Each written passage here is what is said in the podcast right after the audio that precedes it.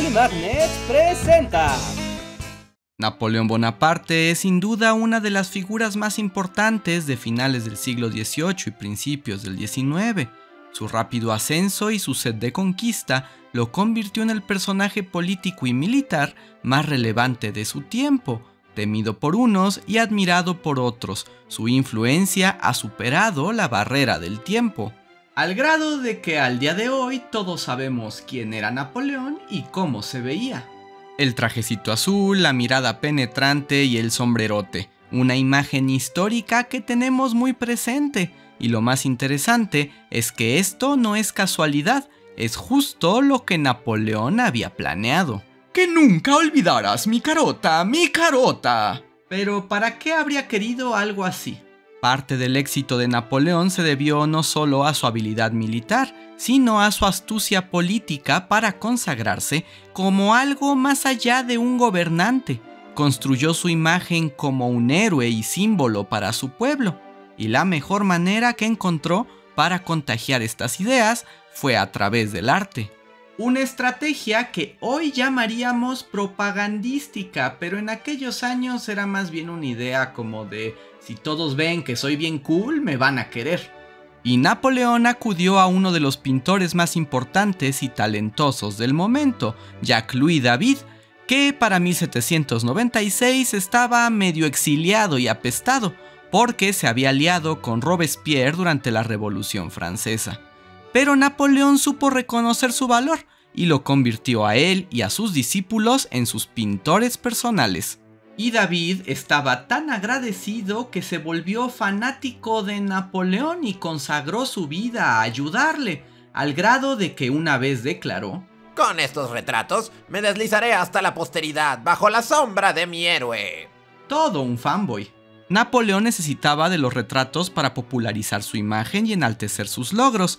Sin embargo, odiaba posar y perder el tiempo en los estudios de los artistas, así que apenas les dedicaba unos minutos y mejor los hacía seguirlo a sus actos para que hicieran los bocetos y luego les contaba sus historias gloriosas para que se inspiraran. La orden era no solo retratar a Napoleón, sino idealizarlo en las pinturas. Por eso los retratos de Napoleón tienen ese halo mítico, lo pintan como a un superhombre, siempre en control y capaz de todo, un hombre digno de ser admirado y al que seguir hasta el final. Tal vez el ejemplo más famoso e interesante es el cuadro Napoleón cruzando los Alpes, del que David pintó varias copias. En 1800, para reforzar la invasión a Italia, Napoleón guió a su ejército por los Alpes a través del paso de San Bernardo. La táctica le permitió recuperar los territorios y perseguir a sus enemigos austriacos, y sumó a Napoleón otro de sus éxitos más legendarios. Tan grande fue este hecho que se le pidió a David que lo retratara. Déjamelo a mí. De acuerdo con las memorias de Napoleón, el cruce de los Alpes fue lento y fatigoso. Contaba que tuvo que subir las montañas en una mula vieja y resistente y que para bajar lo subieron a una especie de trineo. Pero David debió considerar que eso era poco glamuroso porque lo que pintó fue... Pues no se parece nada a la realidad, pero como me veo guapo, lo aprobaré. El caballo brioso y la capa al aire dan al Napoleón del cuadro un halo de héroe romántico. No importaba que fuera solo una fantasía. Una imagen así servía para reforzar la idea del general, hacerlo legendario y atractivo para sus súbditos y también terrible para sus enemigos. Y por eso Napoleón se ve tan cool en todos sus retratos. Los retratos del general y más tarde emperador se popularizaron por toda Europa, al grado de que cualquiera conocía la imagen de Bonaparte. Para combatir esa popularidad, sus enemigos también se inspiraron en estos retratos para ridiculizarlo. Caricaturas con el heroico Napoleón convertido en un pelele de corta estatura y sombrero gigante se utilizaron para cambiar la narrativa de la guerra. Pero solo lo volvieron más popular y se aseguraron de que su imagen perdurara. De sus orígenes como soldado hasta su éxito como emperador, las imágenes de Napoleón siguieron circulando durante años. Incluso en sus momentos más bajos, los retratos de su persona cumplían una función muy importante.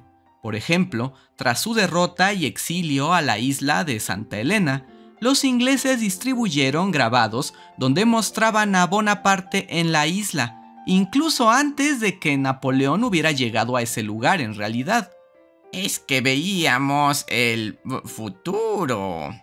Sí. La verdad es que agarraron viejos paisajes de Santa Elena y les agregaron un monito que se parecía a Napoleón muy triste para mostrar su momento de derrota. Y pues ni le salió, porque el que es recordado hasta el final es el que gana en la historia. Y en cierto sentido esto es verdad, pues la creación de imágenes del régimen napoleónico, tanto de aliados como enemigos, consagró una figura que a pesar de los siglos coexiste al día de hoy en nuestra imaginación. Si les gustó este video o aprendieron algo, recuerden suscribirse y darnos un like. Y si quieren apoyarnos para que esta labor continúe, también pueden dejarnos super gracias o unirse al sistema de Patreon o membresía. Espero que con esto tengan un nuevo dato sobre Napoleón Bonaparte. Yo soy Andrés y nos vemos para la próxima.